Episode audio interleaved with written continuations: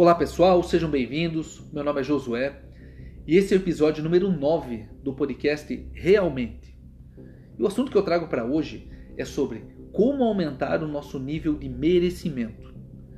Mas antes, como sempre, eu gosto de relembrar que o objetivo dessas nossas conversas é levar e buscar conhecimento para construirmos uma mentalidade de crescimento que se transforma em qualidade de vida à medida que colocamos em prática os aprendizados adquiridos. E quanto melhor nós estivermos, e também as pessoas à nossa volta, mais situações positivas e agradáveis vão estar acontecendo. Então, para iniciar o tema, precisamos perceber que nas nossas atitudes atuais, nós buscamos atender a expectativa relacionada às pessoas que nos causaram fortes influências. Por exemplo, pai, mãe, avós. E também temos que compreender que nas nossas metas e planos existem muitas particularidades das pessoas que nos relacionamos de maneira mais próximas, como nossos parentes, amigos, esposa, marido. E dessa forma, o nosso nível de merecimento sobre as coisas que podemos ter ou fazer, elas estão muito atreladas ao conhecimento e experiência dessas pessoas que participaram do nosso desenvolvimento. E assim nós crescemos sob crenças e verdades que aos poucos foram construindo o nosso nível de merecimento sobre tudo. E o resultado é que, quando atingimos um nível de vida que supostamente nos foi imposto, ou um pouco acima disso, permanecemos acomodados por anos naquela condição, ou até mesmo por resto da vida. Ou seja, eu atinjo certo nível de carro, por exemplo, e me contento de uma maneira que fico com mais medo de perder aquilo do que comprar o melhor. E no trabalho é a mesma coisa. Ficamos ali talvez por décadas na mesma faixa salarial, com o mesmo poder de compra. E podemos observar isso também nas roupas que a gente escolhe, no planejamento das viagens. E assim o tempo passa e nos contentamos com um nível de vida que nos foi limitado. E limitado pelo quê? Pelas chamadas crenças limitantes.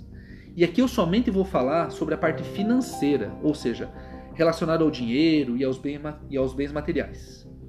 Indo direto ao ponto, eu afirmo que todos nós possuímos crenças que nos limitam até o quanto de conforto eu mereço, que tipo de viagem tenho condições de fazer, quais roupas me é cabível usar.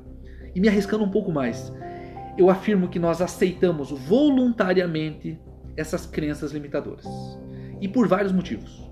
Por medo de tentar algo e ser ridicularizado, por receio de não ser mais aceito naquele grupo que eu frequentava anteriormente, por medo de abrir mão do que hoje eu considero essencial, por receio de parecer ingrato com os nossos familiares, entre tantos outros medos que cada um de nós sabe que tem. Mas vamos trazer para a prática agora. Para que cada ouvinte tente reconhecer as possíveis crenças que tem, eu pergunto: como você se sente quando está em uma situação onde a maioria das pessoas tem um poder aquisitivo maior do que o seu? Fica confortável e procura conversar? Ou na primeira oportunidade foge dali e volta ali para o teu grupo de segurança? E aquela loja com produtos incríveis e provavelmente caros, por que, que nós não entramos nela para experimentar e sentir o que, que tem lá? E a resposta não é uma simples falta de dinheiro. São outros fatores que nos impedem de adentrar lá e experimentar o que tem lá. E quando vemos alguém que a gente sabe que é muito rico, o que, que nós pensamos daquela pessoa, mesmo sem conhecê-la? E se por acaso pensamos coisas ruins, é exatamente por essas crenças e preconceitos que não conseguimos atingir aquele nível. E essa rotina limitante, ela nos impede de buscar outras experiências, sejam gastronômicas ou conhecer outros lugares da sua cidade, ou de se aventurar nos convites extravagantes de outras pessoas próximas. E ao mesmo tempo, continua martelando ali na sua cabeça os conselhos das pessoas que querem o seu bem e visando que você não se frustre ou fracasse, eles te dizem as famosas frases: Isso não é para você, aquilo é somente para os outros. Você não pertence a esse mundo. Coloque-se no seu lugar. E sabe como é que a gente suporta todo esse comodismo em que estamos aprisionados? Através do viés da confirmação. Ou seja, eu busco no ambiente e nos fatos todas as informações que confirmem que a vida que eu levo agora, numa condição precária ou no máximo mediana, é a única que me cabe. E ignoro todas as informações e pessoas que afirmem que eu posso escolher e lutar pela vida que eu quiser. E eu sei que esse áudio ele tá, tá um pouco tenso, mas vamos às soluções. No início não será fácil, mas eu afirmo que cada um de nós só entenderá o que está nos limitando se nos afastarmos momentaneamente do que e de quem está nos segurando no mesmo lugar. E é isso mesmo que você está pensando. Eu estou dizendo para você experimentar ficar uns dias, semanas ou até poucos meses longe das pessoas que você convive constantemente. Assim poderá entender o que e quem te faz falta naquele convívio entenderá o que te trouxe alívio por estar longe e também o que te trouxe alegria quando voltou. E após experimentar esses lugares novos, conhecer outras culturas, conversar com pessoas diferentes, experimentar outras comidas e climas, você poderá realizar escolhas de acordo com a sua vontade. E, por exemplo, assim você poderá decidir entre trocar lanches e pizzas por um excelente restaurante uma vez por mês, que te traga uma experiência diferente, que te faça conhecer e começar a pertencer àqueles ambientes antes inexplorados. E nesse restaurante, que a gente pode dizer que ele é de alta classe, possivelmente veremos carros melhores do que os comuns. E o pensamento correto é nós nos perguntarmos: como posso adquirir renda para ter um veículo daquele? E a partir dessas perguntas a si mesmo, a gente começa a buscar soluções. Mas para manter uma motivação e ânimo para buscar essas coisas que levam meses e anos para conquistar, você precisa ter experimentado o gosto de ter aquilo. Então, uma experiência que eu acho válido e que eu já fiz é alugar um carro que você deseja.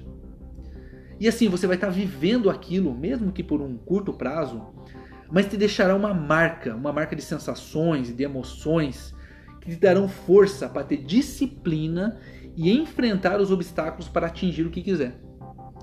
E para garantir que no seu dia a dia você se recordará que está em busca de um aumento no seu nível de merecimento, insira ali pequenas melhorias nas atividades que você faz ali todos os dias. Por exemplo, se você toma café, compre um café excelente, um café extraordinário. E se você bebe cerveja, beba menos, mas beba com mais qualidade. E com o vinho a mesma coisa. E para o seu conforto, compre ali toalhas melhores de banho, roupa de camas melhores.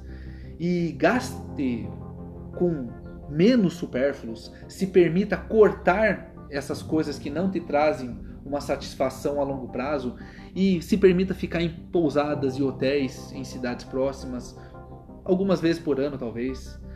Mas eu já aviso que isso terá um custo alto e não é de dinheiro que eu estou falando. O preço a ser pago é o afastamento das pessoas que você convive. Mas eu afirmo, das pessoas que gostam de você, esse afastamento ele vai ser somente temporário. Mas daquelas pessoas que você convive somente por conveniência, esse afastamento ele vai ser definitivo. E para finalizar, eu antecipo que essas crenças limitantes que te impediam de elevar o seu nível de merecimento, elas não vão se dissolver assim imediatamente.